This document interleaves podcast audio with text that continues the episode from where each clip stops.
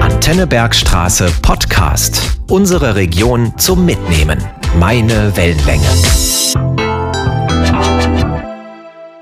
Mein Name ist Andrea Falk und ich begleite Sie durch die heutige Folge. Geschichte und Geschichten aus Heppenheim. Eine Reihe von Antenne Bergstraße und dem Heppenheimer Geschichtsverein. Aktuell stehe ich auf einem der schönsten Plätze Südhessens. Ach was, dem schönsten Marktplatz von ganz Hessen. Eingerahmt ist der Marktplatz von wunderschönen Fachwerkhäusern. Und ein Haus interessiert mich heute ganz besonders. Es ist rotbraun, vom Fachwerk, zweigeschossige Bauweise und es steht schräg gegenüber vom Heppenheimer Rathaus. Die Liebig-Apotheke. Begrüßen darf ich Karl-Heinz Mulzer, Mitglied im Heppenheimer Geschichtsverein der sich mit Justus Liebig und der Familie Pirsch in Heppenheim eingehend befasst hat. Justus Liebig ist eine bekannte Persönlichkeit. Was es aber mit der Familie Pirsch auf sich hat, werden wir sicherlich gleich hören. Hallo, Karl-Heinz. Hallo, Andrea. Das Haus am Eingang der Marktstraße wird Liebig Apotheke genannt. Warum eigentlich? Ist sogar keine Apotheke drin. Da war aber mal eine Apotheke. Und äh, diese Apotheke, die hat äh, eben äh, unseren Justus Liebig als äh, Lehrbuben gehabt, Anfang des 19. Jahrhunderts, genau 1817, 1818. Und äh, da Justus Liebig nach dieser Lehrzeit eine Riesenkarriere hingelegt hat und einer der bedeutendsten Naturwissenschaftler Deutschlands wurde, ähm, da hat man sich eben Anfang des 20. Jahrhunderts ähm, besonnen und hat die Marktapotheke in Liebig-Apotheke umbenannt. In den 80er Jahren ist dann die Apotheke ausgezogen. Die Liebig-Apotheke gibt es heute noch, aber das Haus ist beherbergt eben keine Apotheke mehr. Zu Liebig kommen wir später nochmal. Was hat es dann mit dem Haus auf sich? Wann wurde es denn erbaut und, und wer hat es denn errichtet? Von wem es eigentlich errichtet wurde, weiß man nicht. Äh, wir sehen aber über dem Kellereingang eine Einschlagung. 17, 1577 äh, wird da, äh, ist da zu lesen und ähm, wir haben ja in Heppenheim die besondere Situation, dass 1693 die, fast die komplette Altstadt ähm, ähm, ja, abgebrannt ist, ähm, dadurch, äh, dass französische Soldaten damals im Pfälzischen Erbfolgekrieg ähm, hier ganze Arbeit verrichtet haben, sodass die Gebäude danach, also mit Beginn des 18. Jahrhunderts, wieder errichtet wurden. Und darüber wissen wir etwas mehr. Ähm, das Gebäude wurde also 1708 wieder errichtet. Und wenn man sich es genau anschaut, ist es eigentlich eine kleine Kopie des Rathauses. Ja, das ist mir auch schon aufgefallen. Also Miniatur quasi. Miniatur, äh, genau die gleiche Gestaltung, Eckerker, Mittelerker, äh, bis auf den Glockenturm, der fehlt. Karl-Heinz, mir ist der Türsturz über der Eingangstür aufgefallen. Da sind einige Schriftzeichen in Stein gemeißelt all meine Hoffnung zu Gott und der Name Jakob Steinbacher. Kann man sagen, das ist so eine Art Visitenkarte? Ja, absolut. Äh, hier zeigt der Erbauer des Hauses, Erbauer heißt eben nach dem Stadtbrand, ähm, ja, wer er ist. Ähm, und er zeigt eben auch durch sein Wappen, dass er eine bedeutende Persönlichkeit ist. Ähm, Jakob Steinbacher war Lehensnehmer äh, der Starkenburg. Er war äh, Burgmann und ähm, Stadtältester gewesen und in der Eigenschaft äh, war eben auch eine vermögende Persönlichkeit. Ähm, er hat dann in diesem Haus ähm, eine Gastwirtschaft eingerichtet zur Goldenen Rose. Ähm, auch das ist ein bisschen kennzeichnet für Heppenheim. Die Marienverehrung ist ja etwas Besonderes, Charakteristisches für Heppenheim. Und äh, die Rose ist eine Symbolpflanze für Maria. Und die Apotheke kam dann später. Die Apotheke kam dann später hinzu ähm, oder in dieses Gebäude hinein. Ähm, das ist äh, dadurch äh, bedingt gewesen, dass die erste Apotheke in Heppenheim zunächst in der Ludwigstraße ähm, angesiedelt war für acht Jahre. Äh, dann wurde wohl dieses Gebäude frei und der erste Apotheker Heppenheims, Christoph Pirsch, der zog dann in dieses Gebäude ein und errichtete dort seine Apotheke. Wie, war das denn mit den Apotheken? Waren die zur damaligen Zeit häufig verbreitet? Hatte jeder Ort seine Apotheke? oder ich weiß, in, in Bensheim gab es die Marktapotheke seit dem 16. Jahrhundert.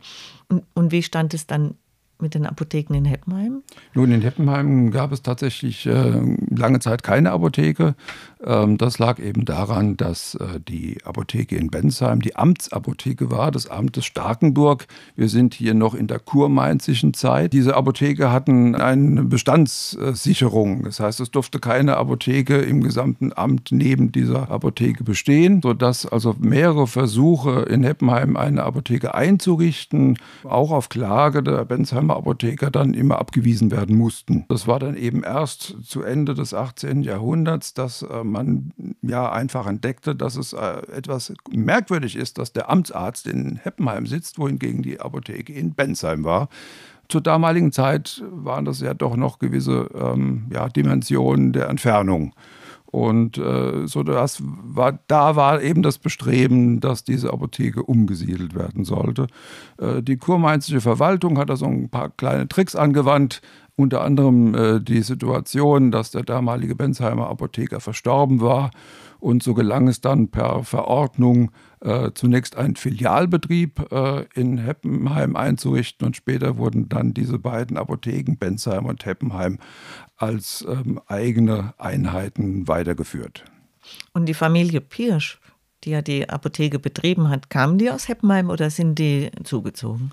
Ähm, der erste Apotheker war, wie gesagt, Christoph Pirsch, ist eben kein Heppenheimer, der Name lässt es ja schon vermuten, ähm, sondern ähm, er kam wohl aus Luxemburg. Ähm, und er hat dann äh, die Apotheke um 1784 hat er diese Apotheke übernommen, auch das Bürgerrecht in Heppenheim bekommen und hat dann in der Ludwigstraße die erste Apotheke ähm, eingerichtet der Justus Liebig, der ja dann seine Lehrzeit da verbracht hat, der kam ja ursprünglich aus Darmstadt.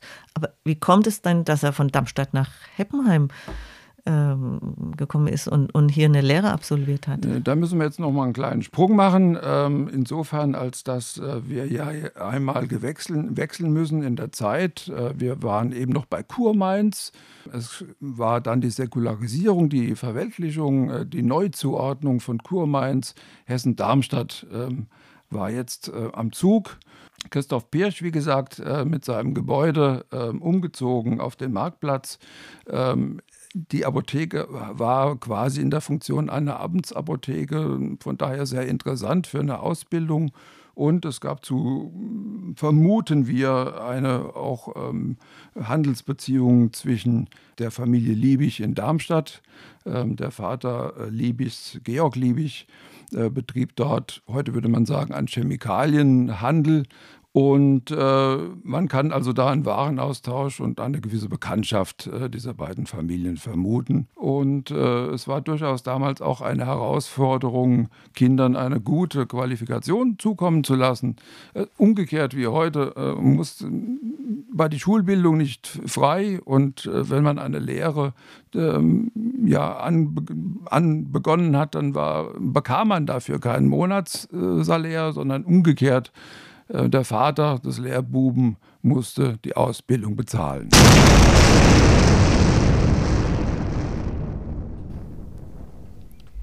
Huch, was war denn das? Ja, das war vermutlich der berühmte, die berühmte Explosion, die äh, zum Ende der Ausbildung Justus Liebigs äh, in Heppenheim geführt haben soll. War dem so? Ja, das wüssten wir alle ganz gern. Es ist eine tolle Geschichte, die alle fasziniert und jeder erzählt sie gerne. Und sie passt natürlich auch zu dem äh, Justus Liebig, äh, sonst würde sie nicht widersprochen werden. Justus Liebig war schon ein eigener Charakter, das kann man auch aus seinen Briefen entnehmen. Er hat also vier Briefe äh, nach Hause geschrieben, die erhalten äh, sind und äh, daraus leiten sich durchaus Spannungen auch mit dem Hause Pirsch ab. Aber Justus Liebig Leben war voller Konflikte, er suchte immer die Auseinandersetzung auch im wissenschaftlichen Bereich. Äh, das war also schon sehr früh zu erkennen. Ähm, deshalb passt der Knall. Ähm, aber war er denn wirklich? Hat er stattgefunden? Nun, äh, Liebig selbst berichtet nicht darüber. Er hat eine kleine, kurze, einen kleinen kurzen Lebensbericht äh, zum Ende seines Lebens hin ähm, niedergelegt. Äh, da taucht diese Geschichte nicht auf. Er hätte sie erwähnen können, das hätte ihn ja gerühmt. Ähm, Er erwähnt nur, dass er in diesen zehn Monaten, die er in Heppenheim war, alles gelernt hat, was man über Pharmazie wissen muss. Das spricht für die Qualität der Heppenheimer Ausbildung. Ähm, aber es spricht natürlich auch dafür, wie welches Genie liebig war, wenn man also in zehn Monaten alles lernt und dann nichts mehr ähm, eigentlich Substanzielles äh, aufnehmen kann. Es ist eher zu vermuten, dass ähm, Vater liebig, also Georg, äh, die Ausbildung nicht finanzieren konnte. Der Grund, und es gibt auch einen ganz guten Hinweis, nach einem halben Jahr gibt es einen Brief des Gottfried Pirch an Georg Liebig, wo er bittet, endlich den Ausbildungsvertrag zu unterschreiben. Ähm, das spricht also für eine deutliche Verzögerung und so kleine äh, Geschenkgaben, die man zwischendurch aus Darmstadt nach Heppenheim geschickt hat, sprechen auch ein bisschen eine eindeutige Sprache in diese Richtung. Hinzu kommt, dass ähm, Liebig Pirch mit Namen nie erwähnt hat. Also tatsächlich wird von diesem Knall erst nach dem Ableben Libis berichtet von seinem Schüler Karl Vogt. Und der sagt dann, ja, er habe den Apotheker noch gekannt und der hätte berichtet, ähm, dass es zu dieser Explosion gekommen sei. Hm, interessant ist, dass ähm, Pirsch schon gar nicht mehr Apotheker damals war. Er hat nämlich seine Apotheke dann verkauft weil er eine ganz andere Karriere gemacht hat. Also das spricht alles nicht dafür. Diese Knallstory ist brillant, ist deshalb auch brillant, weil Heppenheim zum ersten Mal in die internationale Presse kam. Äh, wir haben tatsächlich Zeitungsberichte in Amerika, die auch diese Knallszene, allerdings war da die Apotheker dann eine Frau. Also es gibt zahlreiche Variationen der gleichen Geschichte äh, global. Das ist doch immerhin mal was, dass man bis nach Amerika äh, bekannt geworden sind. Von Heppenheim äh, war er von dann gezogen, aber die Apotheke gab es ja noch. Wie ging es dann mit der Familie Pirsch weiter? Gottfried Pirsch beschritt einen völlig anderen Weg. Ähm, 1821 äh, gab es ähm, eine neue Gemeindeordnung ähm, im Großherzogtum Hessen. Und er hat diese Gelegenheit genutzt und hat sich eben äh, der Bürgermeisterwahl gestellt und siehe da, er wurde tatsächlich zum Bürgermeister gewählt. Ähm, er war also der erste ordentlich gewählte, beinahe demokratische Bürgermeister in Heppenheim gewesen, startend 1821. Ähm, und äh, wenn man seine gesamte Amtszeit überblickt, er ist äh, nach wie vor und ungeschlagen der insgesamt dienstälteste Bürgermeister Heppenheims. Fünfmal wurde er wiedergewählt in zwei Amtsperioden. Ähm, eine Interimsphase, da war Polizei für das Polizeiwesen kurzzeitig zuständig und ähm, schied dann letztlich dann erst 1863 aus dem Amt. Seine Apotheke hat er übrigens aufgegeben. 1834 hat er sie verkauft und das spricht auch ein bisschen für sein vermutlich eigentlich eigentliches Interesse, das wohl mehr Gefallen am Gestalten und Verwalten hatte als am ähm, Pulver herstellen und Salben zusammenrühren. Aber das hört sich ja so an, als hätte Gottfried Pirsch dann noch seine Erfüllung gefunden. Ja, das ist ja für Heppenheim nichts Schlechtes gewesen. Er hat ja doch einiges bewegt auch. Äh, man kann es eigentlich so zusammenfassen, dass das heutige Heppenheim, die Heppenheimer Altstadt, ohne Pirsch und sein Wirken nicht mehr das Aussehen hätte, wie es ja, heute hat. Er hat äh, es geschafft, dass Heppenheim ein ordentliches Schulgebäude bekam. Das äh, leerstehende Stadtpalais, das Palais Hayes, die heutige Schlossschule, ein weiterer Meilenstein, äh, die Mitgründung äh, der Sparkasse. Er hat äh, den Kurmainzer Amtshof ähm, aufgekauft und ähm, er trug dafür Sorge, ähm, dass ein äh, Frauenorden sich in Heppenheim niederließ und damit dann auch die Krankenversorgung in Heppenheim sicherstellte, sowie eben auch der Kindergarten, die Kinderbetreuung, die Ausbildung der Mädels. Ähm, das war eben ähm, auch ein Wirken Piers und ganz zu, zum Schluss äh, in der Endphase dann äh, seines Bürgermeisterwesens hat er eben auch noch positiv dazu beigetragen, dass äh, die Landesirrenanstalt, wie sie damals hieß, also die psychiatrische Klinik, äh, ausreichend äh, Kredite bekam, sodass man eben mit dem Bau die, äh, beginnen konnte und damit auch ein Fundament für das wirtschaftliche Wesen hier in Heppenheim gelegt hat. Interessant, Karl-Heinz. Obwohl Justus Liebig nur kurz, wie du ja berichtet hast, gerade mal zehn Monate in Heppenheim verweilte, ist er dann über seine alte Lehrstätte, über die Liebig-Apotheke noch namentlich präsent in Heppenheim. Und das ist eigentlich gut so. Absolut. Und was der Gottfried Birch für Heppenheim getan hat, was alles noch bis in die heutige Gegenwart nachwirkt, ist auch total spannend. Also vielen Dank für deine Einblicke und für die tollen Geschichten, die du uns mitgebracht hast. Gerne. Das war der Podcast des Heppenheimer Geschichtsvereins zum Thema Justus Liebig Apotheke. Wir hören uns bald wieder. Seien Sie gespannt.